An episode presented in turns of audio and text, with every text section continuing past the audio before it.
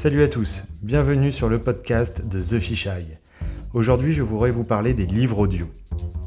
Je sens déjà que les plus puristes des auditeurs vont se jeter sur moi en me disant que ce n'est pas une manière correcte de découvrir la littérature.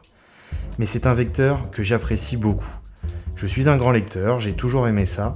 À une époque où j'étais plus jeune et où je me laissais porter par la vie, j'avais tout le temps nécessaire pour dévorer tous les livres que je voulais.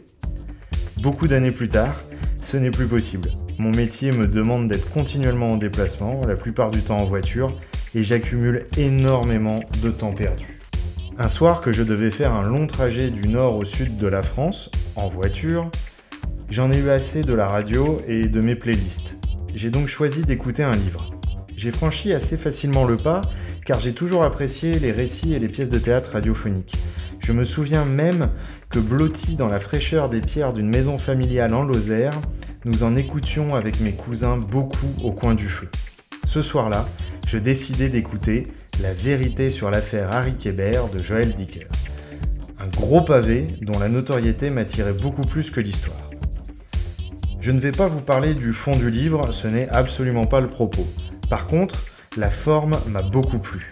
J'ai été captivé par le lecteur, par l'œuvre, et même si j'ai été obligé de réécouter certains passages parfois, car oui, on est moins attentif qu'avec un livre papier, d'autant plus que la lecture continue même si notre esprit divague, j'ai été complètement immergé.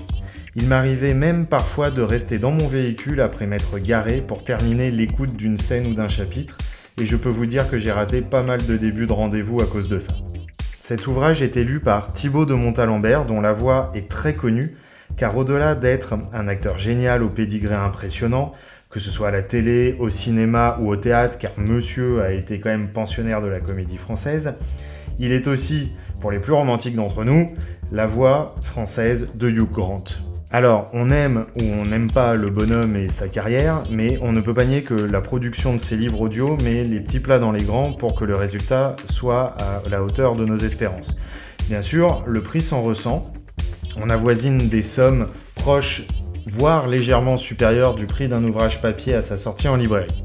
Mais quand on y pense, l'auteur doit toujours être rémunéré à la hauteur de son travail. Donc ça, ça ne bouge pas. Et ensuite, il faut investir dans des moyens de production et d'enregistrement, y compris dans le lecteur professionnel, qui sont au moins aussi coûteux que des outils de production papier, en tout cas à mon sens. Mais voilà, je trouve que le résultat est là. J'en ai écouté plein ensuite notamment de Zola, à une époque où l'an passé, j'ai voulu me faire tous les Rougon-Macquart dans l'ordre pour exorciser le traumatisme adolescent de les avoir lus trop jeunes. Je n'avais pas le temps de tous les lire et je me suis dit que je pouvais écouter ceux que j'avais déjà lus, comme justement La Curée, qui est le deuxième volume de cette œuvre géniale. Pour ce qui est des Rougon-Macquart, je vous renvoie à vos propres connaissances et à celles de vos proches pour vous pitcher l'histoire.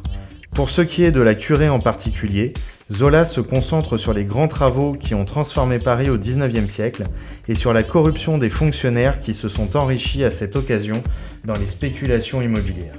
Tout au long du roman, l'histoire est vue par le prisme de deux personnages, une femme du monde et un jeune homme ambitieux au père encombrant. Eh bien, le trait de génie de la version audio que j'ai écoutée a été de lier deux lecteurs, Evelyne Lecuc et Pierre Prévost, qui sont deux professionnels reconnus pour leur voix. Cela m'a apporté une dimension nouvelle et une perception complètement différente de cette œuvre que j'avais lue quelques années auparavant avec ma seule voix intérieure. J'ai beaucoup aimé. Depuis, je n'hésite plus à prendre des livres audio quand je sais que je vais traverser une période où je n'aurai pas le temps de tenir un livre entre les mains. C'est définitivement et contre toute attente un formidable vecteur de découverte des œuvres. Vous savez quoi? Ça me rappelle parfois quand ma mère m'amenait à la bibliothèque municipale quand j'étais petit pour écouter des conteurs.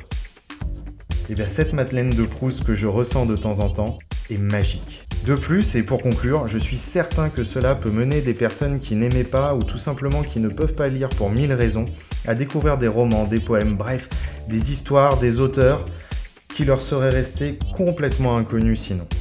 Allez, foncez essayez un livre audio au moins une fois. Et moi je vous dis à bientôt et d'ici là, soyez heureux.